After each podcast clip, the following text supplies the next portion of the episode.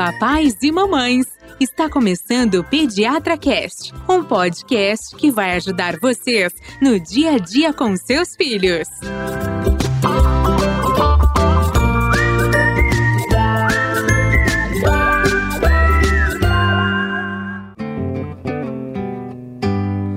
Mamãe, mulher me fizeste um estrago. Eu de nervoso, eu todo assim, A. Olá, papais e mamães! Estamos iniciando mais um episódio que vai ajudar você nas dúvidas com seus bebês, com as suas crianças e os seus adolescentes. Adolescente saiu bem, né, Ivani? E falou viu? criança bonitinho, É, hein? você viu, né? Gostei. É, lógico. Eu tô, com, eu tô com uma doutora aqui do meu É, lado, né? Não, falou porque tá na frente dela É. aqui, né? Aí eu falo problema, acabou com tudo, né? Gustavo, mas pra quem não fala criança, a gente fala assim, ó, fala criança. Criança, É, entendi, muito bem. entendeu? Aí depois a coisa automatiza, vira criança. Eu sou o Gustavo Passe, apaixonado por podcast, pai do João, o carinha aí que vai ser podcaster também. Eu sou Carolina, pediatra, mãe da Maria e da Laura, que são super falantes e adoro os conhecimentos de fono. Vamos lá. Eu sou a Ivani, mãe do Fernando, e nós estamos aqui novamente com a doutora Thaís Bauer, que vai continuar o papo que a gente teve, iniciou na semana passada, que foi muito, muito Muito aplaudido durante esta semana. Muito comentado. Pessoas adoraram. Vamos de novo, então, apresentar a Apresenta, quem que é a doutora que tá com a gente doutora, doutora nesse Thaís Bauer, outro domingo? fonoaudióloga, formada na PUC, né, Thaís? Isso.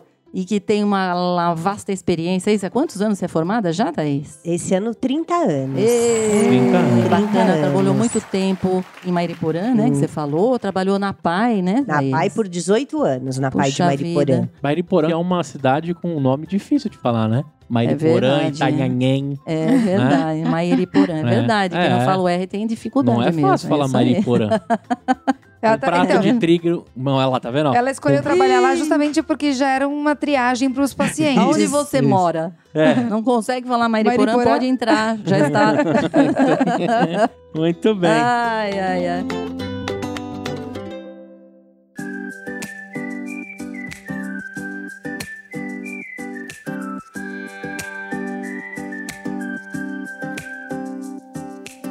Bom, a gente parou em gagueira. Posso começar perguntando? Vai lá. Lógico. Então a gente tá muito contente com a tua presença de novo. Obrigada, viu, por você ter se disponibilizado a falar pra gente. Um monte de conhecimento legal, muito, muito bacana. E a gente falou do Down, que tem uma relação muito grande com a gagueira, e a gente tem observado em loco, né, no consultório, e muitas queixas de mães que escrevem pra gente dizendo que os filhos começaram com gagueira durante a pandemia. E crianças de idade muito variáveis. Não, mas fora da pandemia também a gente é, tem não, mas eu acho que é tipo de legal a queixa, gente né? falar da, da pandemia. Acho que tenha porque- sido agravado Isso agora, que eu né? queria dizer. Acentuou, né? Então é uma coisa que Acentuado, tem- tem exatamente. aparecido muito mais intensamente do que eu vi nos anos anteriores, né? De muitas mães se queixando disso. E aí eu queria que você falasse um pouquinho sobre gagueira em geral. Então, como que você diagnostica? Provavelmente fácil, né? Diagnosticar. Mas qual, como você pensa em atuar na gagueira, né? A partir de qual análise que você define a forma de ajudar esse paciente que é gago? Bom, eu acho que a gente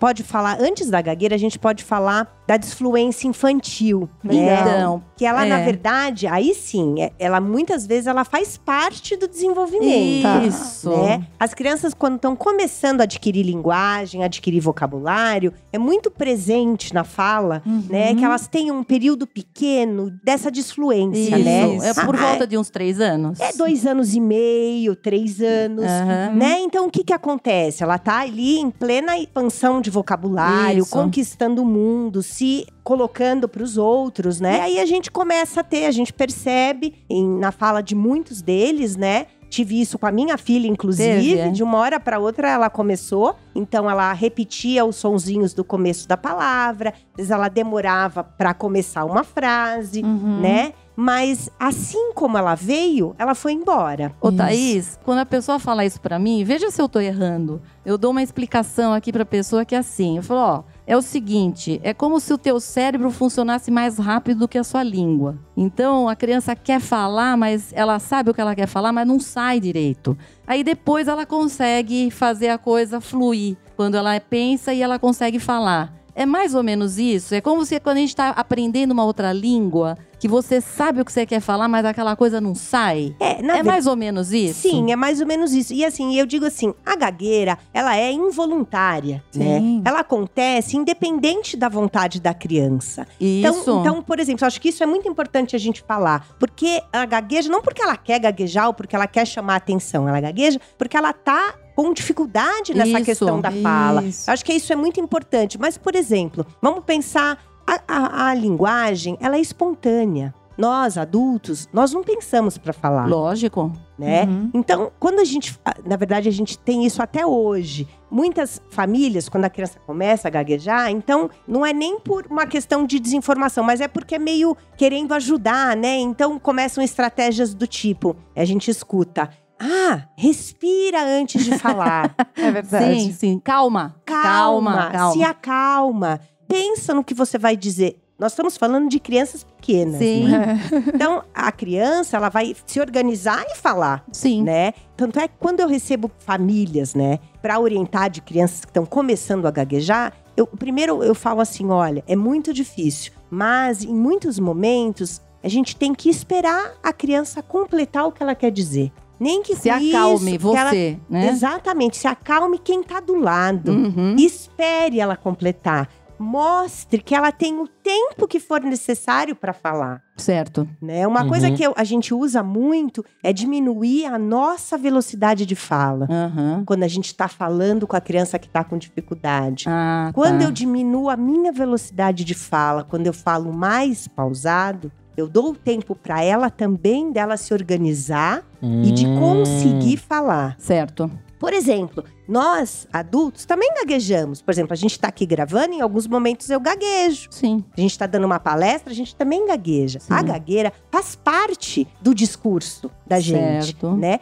O que, na verdade, preocupa mais é quando essa gagueira começa a vir com muita intensidade e com sofrimento, Lógico. com muita tensão de musculatura, tensão corporal. Aí a gente precisa é, ter ajuda, um né? cuidado maior e, e, de fato, ajudar. Porque se a gente voltar para a disfluência, Uhum. a disfluência, normalmente, ela tende a desaparecer por volta de seis meses. Ou até antes. Às vezes, em dois, três meses, a criança fica Sim. disfluente por aquele período. E, E do passa. mesmo jeito que vem, Isso passa, vai embora. exatamente. Thaís, então tem relação com essa, esse comportamento corporal e também com a frequência com que aparece ou não necessariamente? Porque às vezes você percebe assim que a criança começa a gaguejar durante todo o período de fala. Então, assim, ele tenta começar a iniciar uma fala e a gagueira já vem logo de encontro, né? Mas tem crianças, por exemplo, que em situação de estresse. Então, isso que você falou, talvez porque se sintam pressionadas. Isso Mas também... mesmo uma criança de três anos? Não, não, Que é não. Isso que tá tá falando, isso- não, isso eu tô falando uma criança de fato que tem uma gagueira, por exemplo, essa gagueira que a gente tá então, vendo agora. mas aí é crianças que mais está.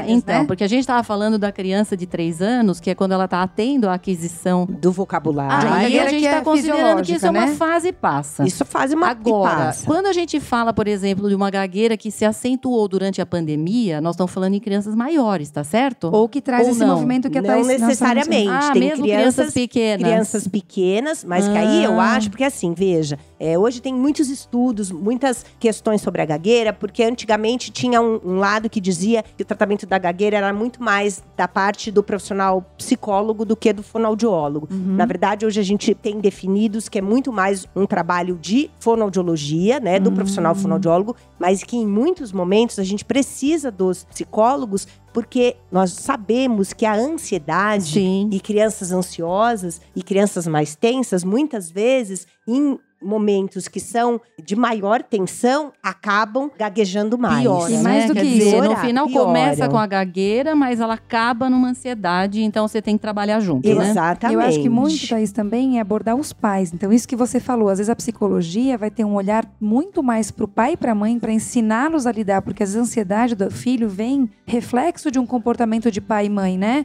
Que aí você tem que trabalhar uma coisa familiar, Ah, porque é senão isso vai difícil se você perpetuar. for olhar. Não é Sim. fácil você olhar a criança gaguejando e achar, ah, tudo bem, né? Não é, gente. Não. Porque a gente sabe que se isso for pra frente, já pensou? E eu recebo queixas de pacientes mais velhos. Uhum. Eu acho isso muito importante. Eu trabalho muito com as famílias. Das crianças, quando vão me contar, elas falam: ó, a minha mãe fica lá do lado, dando corda, como se o, o- o- esse movimento do dar corda fosse me ajudar. É. E pelo contrário, acaba Coitada me deixando muito Mais mais, nervoso. tenso. Muito mais nervoso e eu acabo gaguejando muito mais. Aí vem uma- essa questão importante, Carol, da gente orientar a família. Com certeza. Uhum. Agora, Thaís, você atende adulto que tem gagueira. Esse adulto que tem gagueira, ele começou quando ele era criança? Em muitos casos, sim. Ou você pode ter um início depois que a pessoa já estava falando normalmente e depois passa a ter gagueira. Isso pode acontecer? Isso pode acontecer também. Ah, né? Mas o mais comum é que a criança já tenha começado a desenvolver gagueira desde pequena. Ah, né? entendi. Mas, por exemplo, uma gagueira, por exemplo, que em alguns momentos melhora muito e que ele passa quase que por um indivíduo fluente e que fale bem o tempo todo Uhum. e que aí num momento de tensão ou numa cobrança de leitura em sala de aula, por exemplo, Uhum. né, que isso é um clima que deixa a criança muito tensa. Então, por exemplo, essa é uma dica que a gente sempre orienta, uma orientação importante. Se você vai fazer leitura em sala de aula, né, nunca deixar essa criança que tem essa dificuldade para o final. Uhum. Porque aí ela acompanha toda essa tensão né? para chegar na vez dela. Então, chamá-la o quanto antes, fazer leitura compartilhada com um amigo do lado. Legal. Eu trabalho Certo. muito isso no consultório. Hum. Eu leio uma frase, a criança lê a outra frase, nós dividimos o texto. Porque em muitos momentos aquela leitura é uma coisa muito traumática, muito difícil. Sim, na hora que você divide, Thaís, na hora que você divide, você tira a atenção da criança Sim. pro estresse. Pro estresse. Ela tá mais preocupada com o momento que ela vai falar e ela esquece de gaguejar. é? Exatamente. Em muitos momentos. E porque ela tá envolvida com você. Sim. E, e aí ela, ela fica mais livre, menos Certo, tensa. Porque perfeito. a tensão tá intimamente ligada com a, A ga- piora da Ah, tá. gagueira. Entendi. Agora, por que quando canta ele não gagueja? Exatamente, porque ele, tá, ele mudou, ele virou a chave, ele não tá preocupado com o que ele tá falando, ele tá preocupado em, justamente com a música. Hum. E muitas vezes ele tá Entendeu? lendo uma coisa que tá pronta, ele tá apenas decodificando. Ele tá apenas Ah. decodificando, não tá ele pensando sobre. Então, mas se eu, então você tá me dizendo o seguinte: se o Gago, se ele ensaiar o texto numa peça, pode ser que ele não gagueje nenhuma vez. Se ele só decodificar o que ele decorou.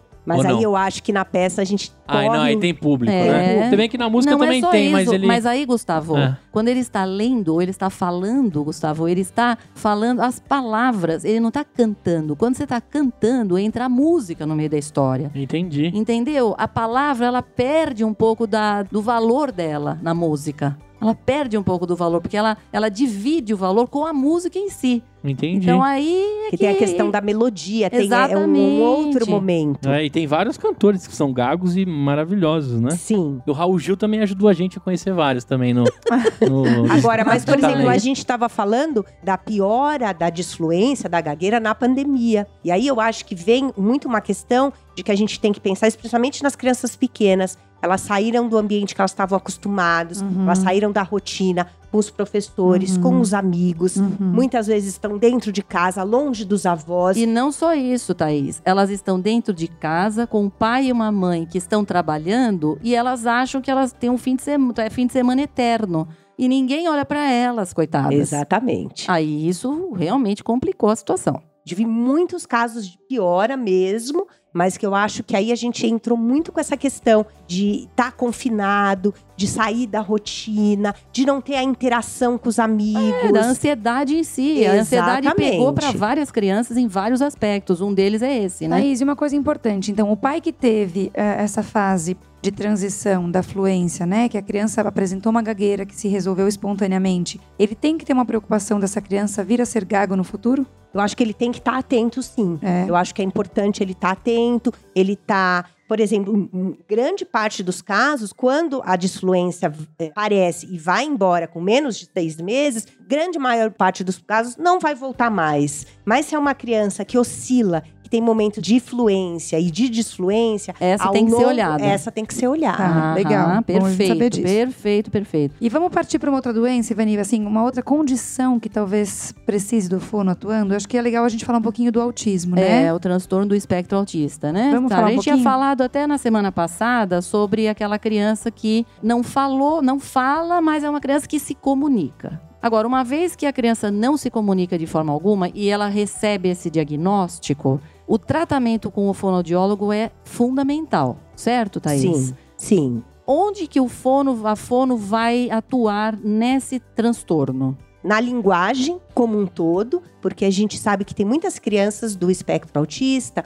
que vão conseguir falar corretamente, vão conseguir falar bem. Às vezes vão ter alguma alteração de prosódia, alguma alteração na forma como falam, mas em muitas que recebam a estimulação e os cuidados, conseguem estar, né, incluídas e em escolas, né, acompanhando muito bem, né? Mas eu acho que a gente também tem que, por exemplo, quando a gente pensa no autismo, é um diagnóstico difícil, porque é um, um diagnóstico que você depende muito mais da observação, Sim. da atenção, porque é a questão de como a criança interage com os outros, de como ela é Sim. socialmente, Uhum. se ela tem um bom contato visual, se ela olha pra gente, se ela permite o contato. Por exemplo, na- né, se a gente pensar na educação infantil, se é aquela criança que fica na roda junto com os amigos, ou é aquela criança que o barulho incomoda e ela se Aham, isola, Certo. se ela evita o contato do outro, se ela não faz amigos.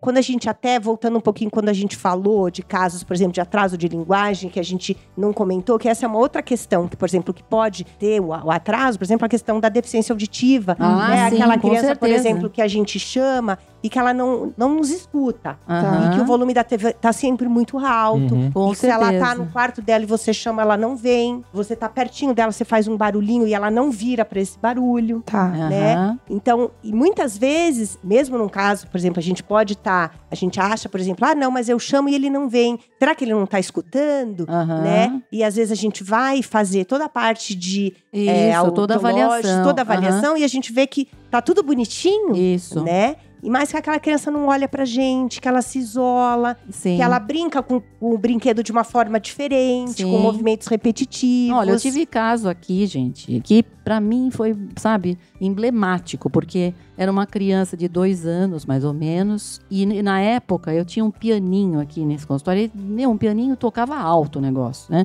E essa criança, assim, ela tava de costas pra mim e eu tocava, ele não virava. Virava pra mim, ficava de frente, eu tocava, ele não virava, não olhava pra mim. Eu falei, essa criança não ouve, gente, não é possível. Essa criança não ouve. Pois ele tinha um transtorno do espectro autista, ele ouvia assim. Foi fazer toda a avaliação. A primeira coisa que eu achei é que ele não ouvia. É a primeira coisa que chama. Será que ele escuta bem? Sim, faz parte justamente. Você precisa tirar da frente se ele ouve ou não. E depois a gente acabou vendo que não era esse o problema. Mas você vê, ele demorou para falar. Essa criança hoje se comunica até, fala e tudo. Na verdade, ele virou, é um menino que virou até um artista, porque ele se comunica é pintando, ele pinta Olha. quadros, é um Ah, menino muito, assim, sabe, um artista mesmo. Mas, assim, fez todo um trabalho. Ô, Thaís, me fala uma coisa. É, geralmente, a terapia para o autismo, hoje em dia, é o ABA, né? Que é o que mais, é, que mais ajuda aí na- nas O que crianças. é com- aba? ABA é o acrônimo de Applied Behavior Analysis. Que é assim, é uma Oh. análise, é assim, ele é uma análise, Gustavo, que é um tipo de tratamento que vai, assim, parte por parte. Hum, A criança vai aprendendo a fazer parte por parte da comunicação. Entendi. Como é que eu falo quando eu chego? Eu falo oi. Quando você vai embora, como é que fala? Você faz tchau. É ensinar ela como que ela tem que se comunicar em cada pedacinho da vida. Mais ou Entendi. menos isso, Tá tá bom, bom? perfeito. Na verdade, o que eu queria saber é se a fono, ela trabalha junto, se existe alguma coisa da fonoaudiologia no meio do ABA. É isso que eu queria saber. Eu sei que não é sua especialidade, Thaís, o transtorno do espectro autista, mas ele tem, isso é, é feito junto, geralmente, né? Sim. E eu, eu acho assim, que nós vamos ter dentro do espectro crianças que conseguem se comunicar muito bem e crianças que, por mais que você a submeta à terapia e à estimulação, que a parte da linguagem oral, para elas vai ser muito difícil. É, aquelas comprometidíssimas que são não verbais, né? Exatamente, que não são fala as mesmo. não verbais. E aí você tem várias estratégias de terapia para ajudá-las a, a se comunicar que não seja, né, verbalmente, mas da Uhum. melhor forma possível. Por exemplo, eu lembro de um, de um caso que eu recebi, eu acho que ele tinha ele tinha mais ou menos uns quatro anos e meio, né? Acho que isso é uma coisa importante. Ele tinha passado por vários profissionais, né? E quando ele entrou para mim no consultório, eu comecei a perceber que pela fala dele, que ele usava uma fala que a gente chama de um jargão. Então, era uma, uma mistura de sons, Uhum. né? E que não tinham significado algum, mas que para ele, ele estava se comunicando. Aquilo me chamou muito a atenção. Então, assim, era uma criança que tinha até uma boa qualidade de articulação, mas ele não sabia se comunicar, ele não um sabia. vocabulário X ali. Não, ele- a gente não entendia o que ele falava. E aí eu comecei a trabalhar, ele não tinha diagnóstico, e a mãe falou pra mim, Thaís, ela foi muito clara, ela falou: eu não vou agora, eu lembro como se fosse hoje, a especialista nenhum. Não me mande pra neuro, não me mande pra neuropediatra. Eu não quero, eu preciso que alguém trabalhe com o Felipe, que estimule a linguagem. E aí a gente não tinha diagnóstico, mas quando eu vi, sabe quando você olha pra pessoa e eu falei, ele está no espectro, mas eu não podia dizer, porque essa era uma mãe Sei, que não estava pronta pra ouvir isso, Sim, ela não estava Ela pronta. ia negar de qualquer jeito, Então a né? gente começou a fazer um trabalho de linguagem duas vezes por semana. Em mais ou menos uns seis meses, ele falava tudo praticamente. Que coisa, falava gente. tudo, mas ele tinha dificuldades de organizar a frase, Uhum. de se Que estruturar. coisa. Era uma criança que ficava absolutamente isolada na escola. Tadinha, Aí a gente começava a ver isso, essas coisas. Ele não ficava na roda, ele se isolava, ele não tinha amigos. A gente teve que mudar de escola, ir para uma sala menor, com um olhar diferenciado, né? Puxa. E essa é uma família que foi embora do Brasil, porque ela Ah, achou que aqui ele jamais ia ser aceito, Poxa. né? Então assim, eu acho que, por exemplo, essa questão dessa fala sem significado, Uhum. né? Essa questão, então, são alguns sinais, aquela criança que não olha para você, Ah, sim, com né? certeza. Que eu acho que a gente, enquanto pais, enquanto profissionais, enquanto familiares que convivem, são questões que a gente tem que estar Com atentos para isso. Com certeza.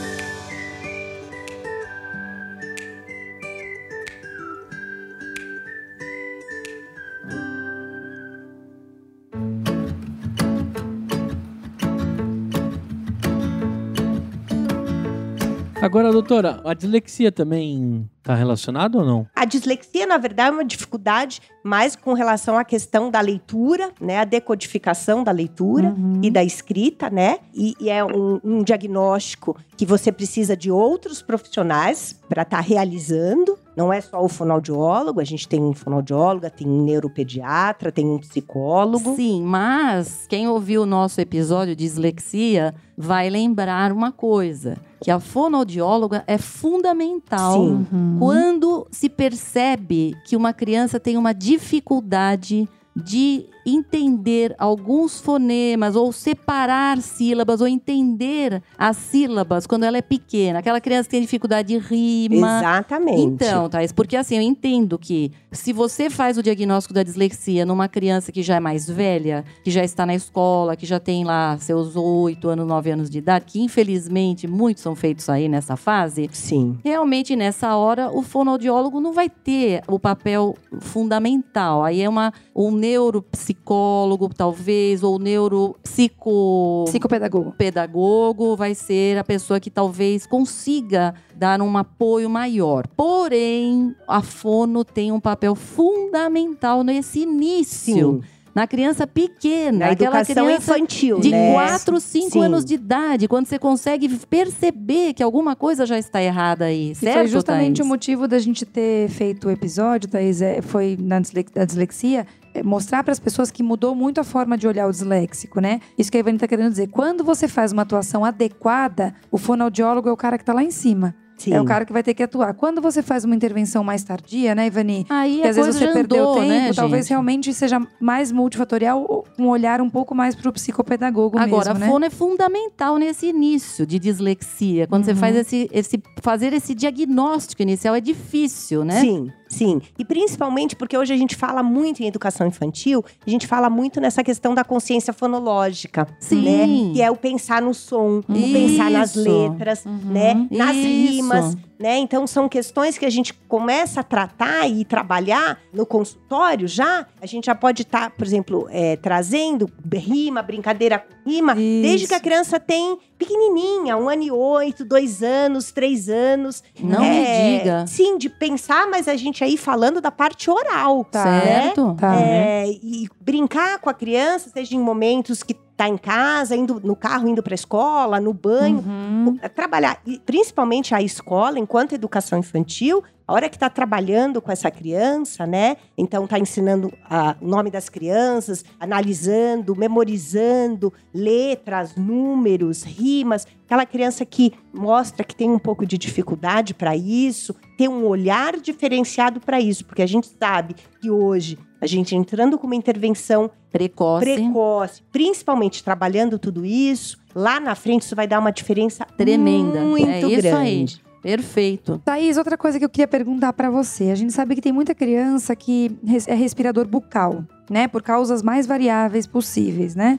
E aí, muitas vezes eu imagino que você receba essas crianças que foram respiradores bucais por um tempo maior, que atrasaram um pouquinho na intervenção e que isso leva a questões fonoaudiológicas. E eu queria que você falasse um pouquinho, talvez uma interface com ortodontia, seja igual a gente falou da, da língua que escapa pro lado, né? Isso, interface com a ortodontia, interface com o otorrino, Sim. muito grande, com os pediatras. Uhum. Aquela, aquela criança que a gente percebe que ronca quando tá dormindo, que fica muito. Isso de pequenininha a gente percebe. Ah, sim. Né, que tá na televisão, tá com a boquinha aberta, tá com a Sim. linguinha projetada um pouquinho pra fora, Tá. Sim. né? ah, que tem uma respiração ruidosa, né? Então, lógico, podem ter N fatores. Pode ser, a gente sabe, uma adenoide, uma hipertrofia, Aham. né? De, de amígdalas, pode ser uma obstrução grande. Uma própria hipotonia, né? Da Uma musculatura. Então, mas aí o grande. trabalho do fono é você resolver a sequela, né? Sim.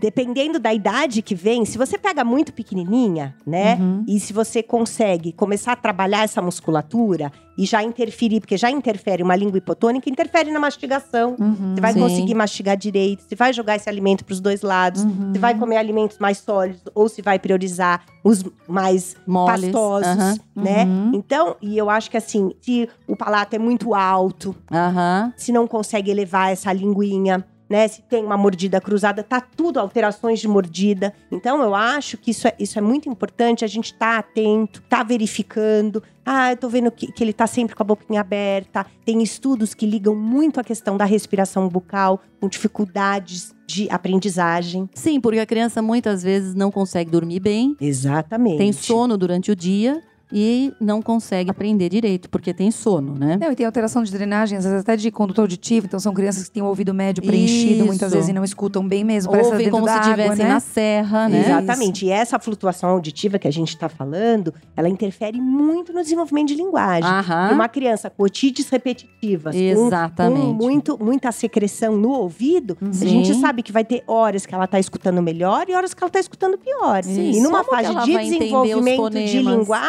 Linguagem, isso É. pode causar um, um Muito. atraso de linguagem muito grande. E os pais podem estar se perguntando, meu Deus, mas como eu vou pensar nisso? O teu pediatra vai ajudar, certo? Exato, Então é o segmento pediátrico Sim, que mas- observa, um, ele vai questionar. Então, muitas vezes, até durante a consulta, enquanto você conversa com os pais, você percebe a postura hipotônica da boca da, da Então, criança. Carol, Sim, mas né? se uma criança ronca, Sim, você já tá vendo na sua casa. sim, com certeza. É que Muitas vezes eu ronca, né? falo, você ouve ele roncando lá do seu quarto? Às vezes a pessoa fala, nossa, eu ouço lá do meu quarto. Eu falo, "Ah, Uhum. então ronca pra caramba, né, Ronca gente? muito. Baba no Entendeu? travesseiro. Isso. O Exatamente. travesseiro amanhece molhado. Exatamente. Aquela criança gente. que tem muito acúmulo de saliva no canto dos lábios, e você olha pra ele, ele tá Hum, sim, sempre com é. acúmulo de saliva, É isso tá aí. sempre de boquinha aberta, tem uma projeção acentuada da língua, É isso né? aí. Que aí a gente fica achando, ah, não, que é língua presa. Não é língua presa, e sim é uma Você tá hipotonia a de chance, musculatura. Perde a chance de fazer um diagnóstico E, direito. e a É isso aí. respiração bucal totalmente ligada com a questão da arcada dentária, com toda essa questão de mastigação.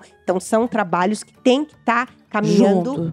junto. Perfeito, Perfeito, perfeito. muito bom, muito bom. Outra coisa que eu queria saber é sobre criança rouca.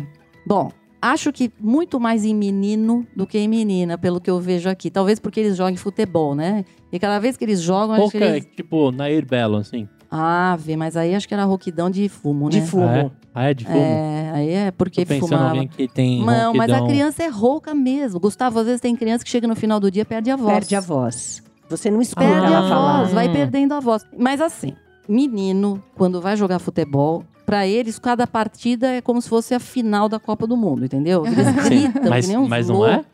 Imagina, a gente dá um valor Eles danado pra cada partida. Eles gritam muito, gente. E quando eles saem, muitas vezes eles estão roucos. Então, o que que acontece? É um uso errado da voz, é isso, É um Thaís? mau uso da voz, né? Grita demais. É, o João grita demais, aí ele fica rouquinho às vezes. Então, só que o que acontece com esse mau uso de voz prolongado, de tanto você forçar a voz, de tanto você gritar, você acaba causando lesão nas suas cordas vocais. Hum. Mas é você- sempre mau uso, Thaís? Eu posso ter uma criança que tem um tom de voz mais rouco. Isso nunca vai acontecer. Porque eu Não, vejo você crianças, tem, por você- exemplo, que têm constantemente o mesmo tom de voz, que parece uma voz mais rouca. Isso pode ser A fisiológico. sua voz é um pouquinho rouca. É? Não é? Eu Não acho. sei. Não sei. Levemente, não sei. Bom, pode ser só Não, que porque eu, eu, acho eu sei isso. porque tem uma, uma. Eu tô lembrando agora, tem uma amiga da Laura, da minha filha mais nova, que os pais são médicos, super atentos. E ela tem sempre o mesmo tom de voz. Ela não perde a voz. A gente Então, já viajou ia juntos, dizer. ela não Acho perde que isso que é importante. Ah. Que tem- eu acho que ac- acredito que sim. Tem crianças que têm um tom de voz mais rouquinha. Uhum. Tem pessoas que já são mais roucas, né? Mas que não necessariamente têm uma lesão em corda vocal. Tá. Certo. Mas tem muitas crianças que, por um mau uso, assim como o professor, Sim, né? Aquele cantor. professor, cantor que usa muito a voz Uhum. e usa de forma inadequada, respira de uma forma errada, muitas vezes acaba criando, pelo atrito das cordas vocais, você pode ter os nódulos vocais. Então, Uhum. nesses casos, sempre que a criança é rouca, está indicado fazer uma avaliação da Uma corda vocal. avaliação E se otorrinolaringológica. tiver um nódulo, geralmente tem um nódulo ali, que é o famoso calo, né? Na corda Você vocal. tem o, o nódulo e você tem o cisto de corda vocal. Certo. né? O nódulo de corda vocal, muitas vezes, quando ele é pequenininho, ele é bilateral, muitas vezes com sessões de fonoterapia para reeducar essa voz, com exercícios, trabalho de respiração, você ensina aquela criança a usar adequadamente a voz, ele é reabsorvido e você não precisa Ah, mexer. Que bacana isso. Agora, tem casos que muitas vezes, quando evolui para um cisto, para um pólipo, que muitas vezes você precisa fazer uma cirurgia para tirar.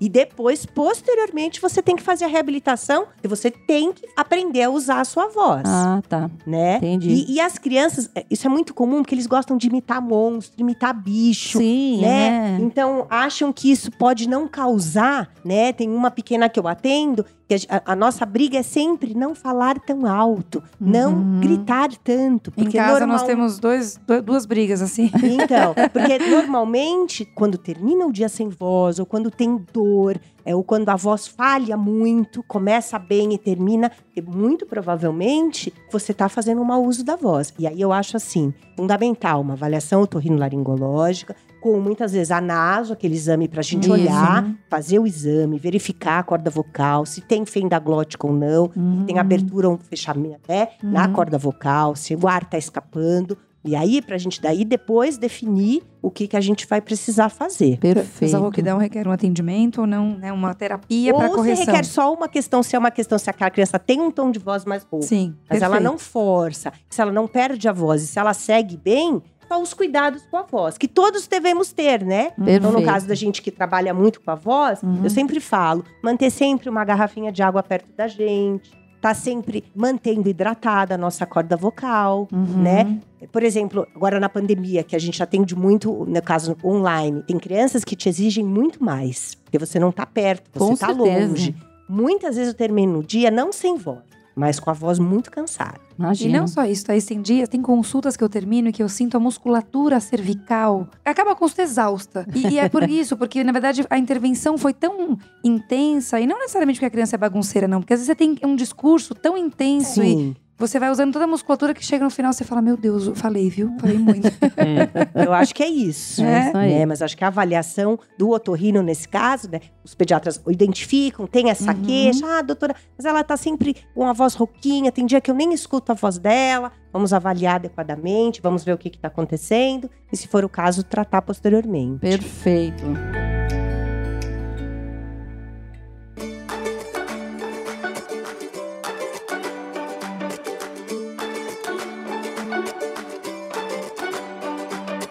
Eu acho que a gente podia finalizar falando de um assunto muito bacana, tá? De um ponto bem importante. Então, eu queria que você falasse pra gente o que é processamento auditivo central e quando é necessário encaminhar uma criança para fazer esse exame. E se, em contrapartida, se você acha que existe um exagero no encaminhamento de crianças para avaliarem essa questão. Então, conta um pouquinho pra gente o que é, quando encaminhar e se de fato há uma necessidade tão importante desses encaminhamentos que a gente tem visto aí ao longo dos últimos anos. O processamento auditivo central, a gente pensa da seguinte forma: eu escuto bem, mas eu não processo adequadamente a informação que eu escutei. Então, assim, é aquela criança que você faz audiometria, imitanciometria Tá tá tudo Normal. bem, mas ela tem uma queixa do tipo, a gente tem várias queixas, né? Ah, eu escuto, mas eu não entendo o que eu ouvi, eu perco a informação que o professor está dizendo. Uhum. Então, eu acho assim, o processamento auditivo é uma coisa nova. E eu acho assim, a gente precisa ter um pouco de cautela, mas ao mesmo tempo a gente precisa estar muito atento com algumas queixas que a gente pode ter. Então, por exemplo, desde aquela criança que troca letras quando menor, aquela criança que troca letras na escrita, aquela criança que a família vem e coloca pra gente, ó, eu acabei de estudar com ele, eu preciso sempre estudar junto, mas eu acabei de estudar, eu pergunto, ele não lembra o que eu falei. Thaís, então você está me dizendo que são crianças que esse diagnóstico é feito mais tardiamente. É, é pouquíssimo provável que eu identifique isso numa criança que ainda não está em fase de alfabetização, é isso? Eu acho que você, com estas questões, por exemplo, quando a gente escuta essa queixa da família e a gente percebe quando está avaliando uma criança pequena, por exemplo, que a gente falou daquela criança que tem dificuldade com rima,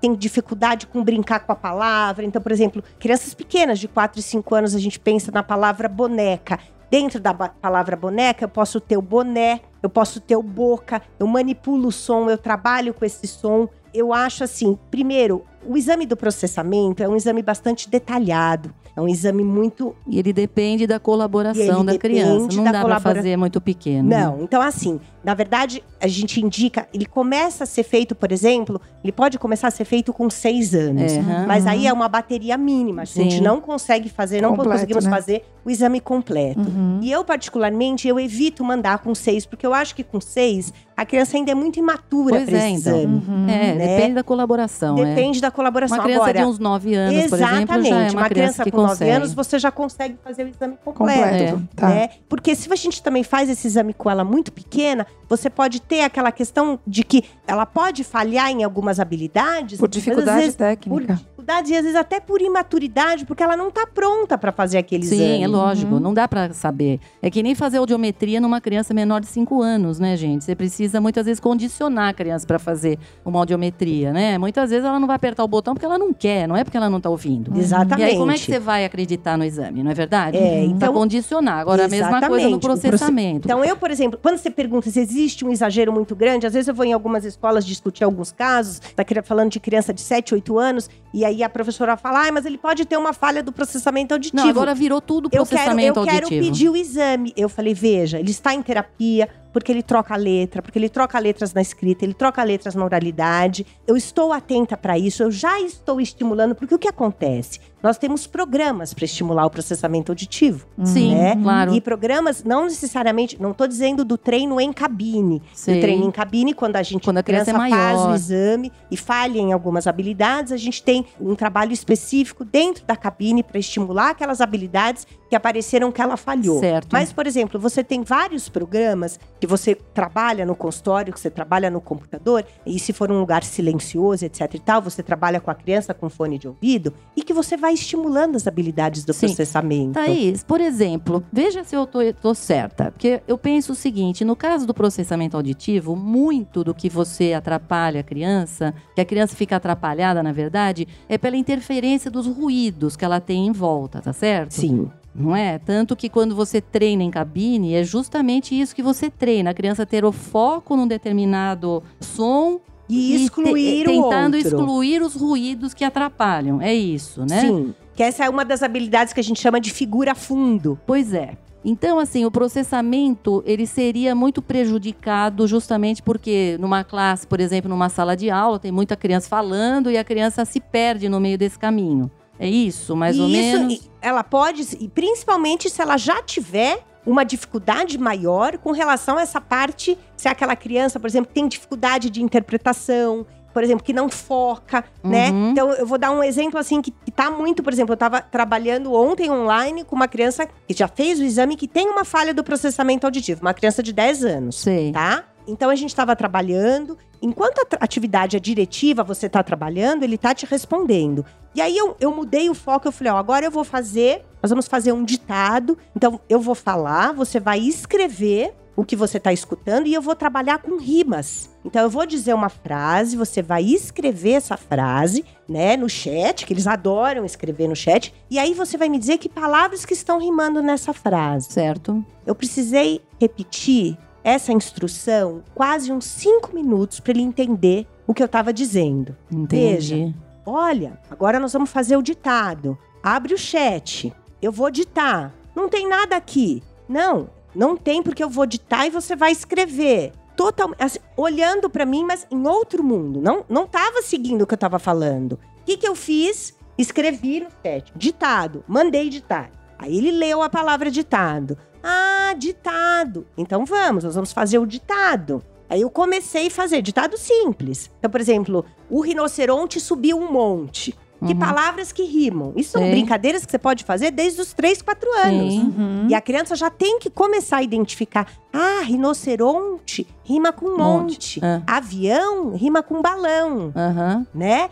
Demorou pra entender o que eu tava falando. Daí pra entender, ah, eu preciso escrever essa frase no chat e ver o que que rima. Veja, Entendo. escutou? Escutou, Uhum. mas não Compreendeu. compreendeu. Processou mesmo. Aham, Não entendi. processou. Hum. Entendi. Mas, por exemplo, no consultório, quando você tem uma criança, você percebe que tem alguns sinais que mais pra frente podem indicar um risco de sinais esses como a gente estava conversando, que a família traz, ó, ele escuta, mas eu acabei de falar, ele não entendeu o que eu falei. Eu Uhum. precisei repetir. Ele troca letras na fala, ele tem uma fala embolada, ele tem uma fala enrolada, né? Uhum. Algumas coisas que a gente começa a identificar e a gente percebe que entrando com um trabalho de processamento auditivo, às vezes, muitas vezes no consultório, você coloca o fone, você começa a trabalhar com essas habilidades. Então, por exemplo, você coloca em um ouvido uma história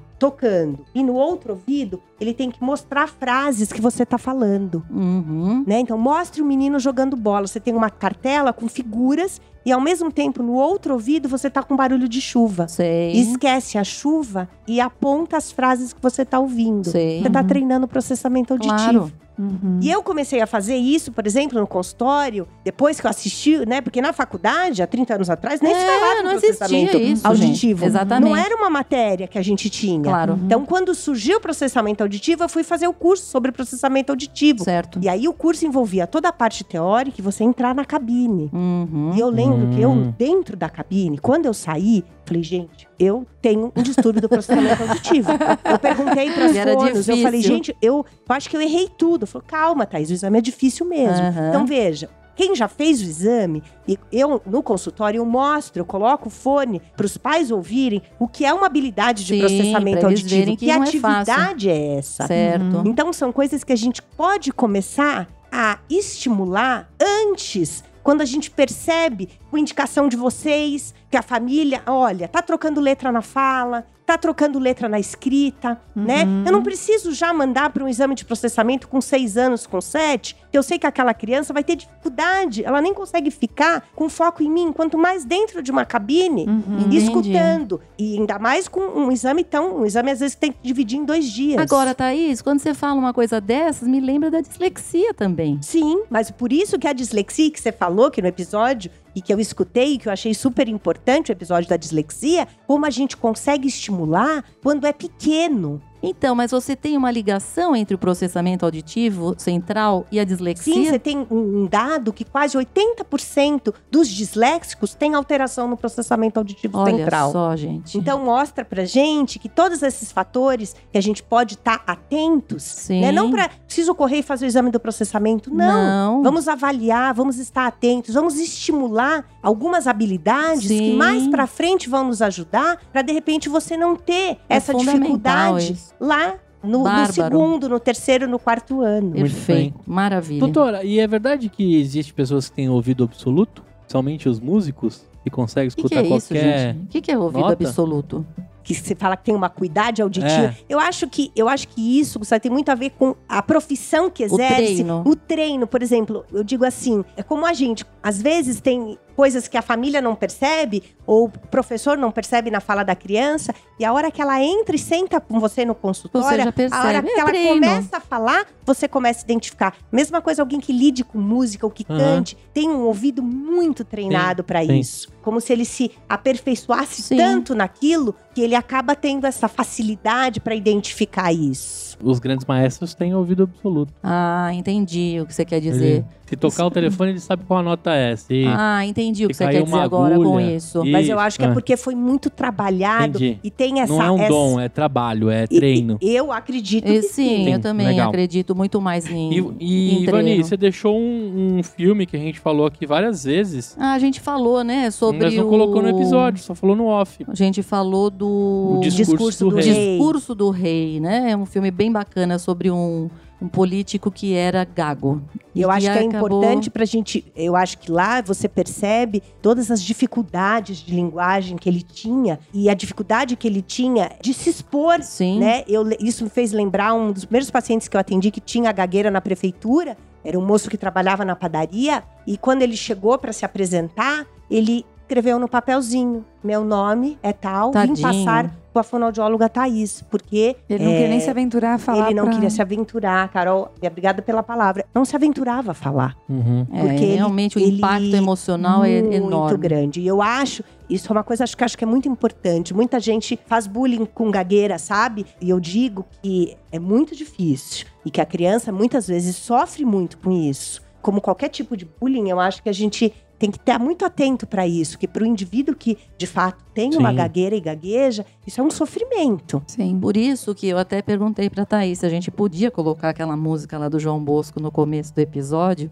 porque eu fiquei com medo de achar que a gente tá só fazendo uma, uma brincadeira, né?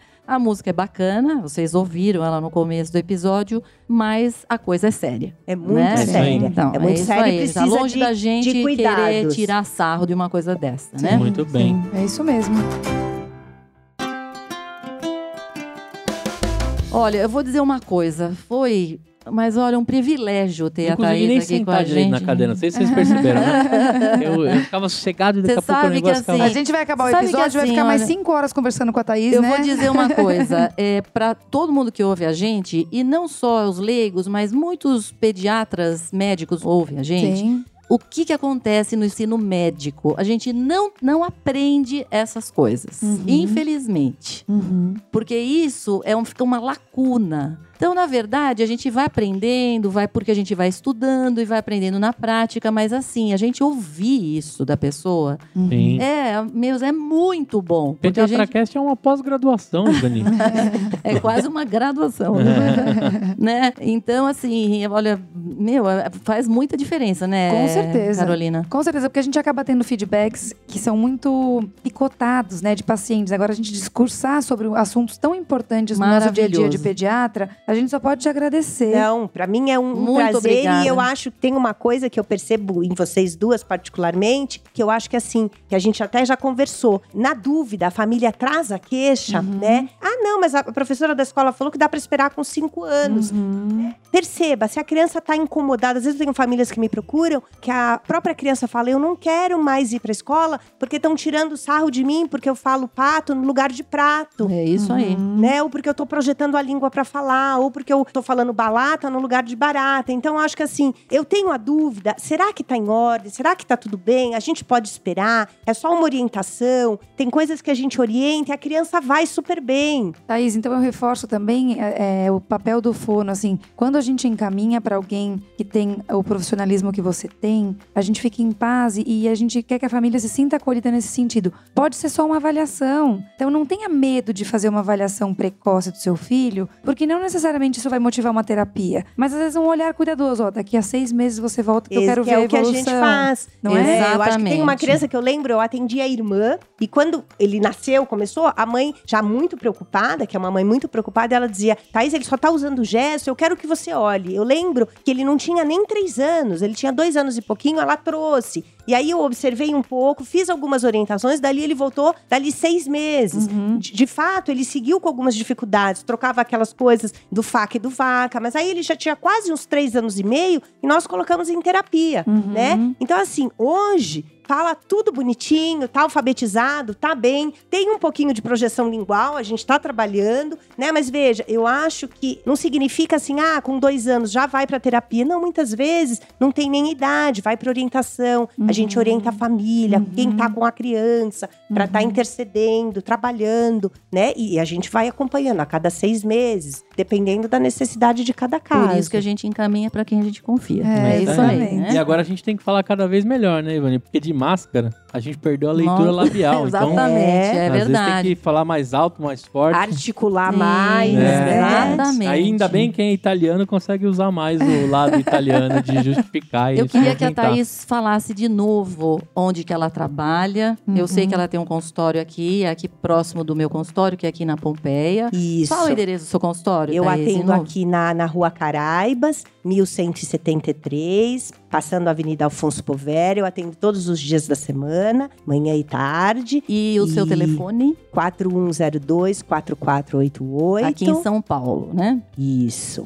Muito bem, DDD Muito 11. obrigada, Se viu? precisar viajar aí pra falar com a doutora, aproveita que a telemedicina, né? Na verdade, faz Exatamente. online. Agora dá pra fazer online. É É, isso aí. Sim, Sim, com certeza. Eu acho que essa pandemia Olha, mostrou isso pra mostrou, gente tá vendo? né? Que tem muitos casos que a gente Consegue tá conseguindo ajudar, olha ajudar e fazendo online. É porque isso aí. as gente. pessoas ainda estão muito receosas Sim. e a gente tem que ir se adaptando com o Mas elas momento que a gente o vivendo. progresso. Muito bem. Perceberam É os progressos. Doutora, eu como pai adorei também a sua presença. Muito obrigado, viu? Ter assinado aqui no Pediatra Cast o seu nome. E a gente ficou muito feliz, né? Já é uma podcaster. Já é uma Agradeço o podcast. convite, foi um prazer estar aqui com O que, vocês. que você achou de gravar um podcast? Olha só, parece que o jogo virou, agora eu posso te avaliar. Lógico.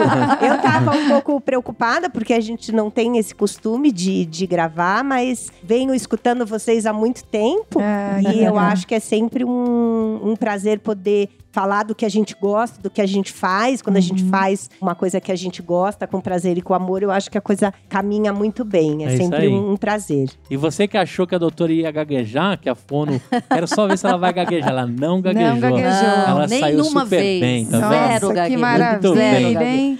E olha só, um episódio maravilhoso, a gente quebrou em dois. Se você caiu aqui por acaso no episódio 2, volta, Volta lá um pra ouvir o domingo um. E assiste o um. Faça um pedido pra você também. Se você tá no Spotify, clica lá em seguir. Se você tá no iTunes também, você precisa assinar, deixar suas estrelinhas, o seu comentário. A gente também deixou aqui a marcação do Instagram da nossa convidada. E eu vou te pedir o seguinte: se você tá aí agora terminando o podcast, faz o seguinte, vai lá no nosso Instagram, comenta o que você achou. A gente gosta muito de receber o feedback. Compartilha lá nos stories, convide outros papais e mamães para ouvirem nosso podcast e ajuda a gente a crescer cada vez mais. Obrigado por você ter ficado com a gente até aqui. Acompanhe as nossas redes sociais. Tudo arroba PediatraCast e o nosso site, Carol. pediatracast.com.br. É isso aí. Obrigado, doutora. Imagina, Obrigada, obrigada, a vocês. Até o Obrigada. próximo Até o próximo, domingo. Até o gente. próximo. Tchau. Tchau.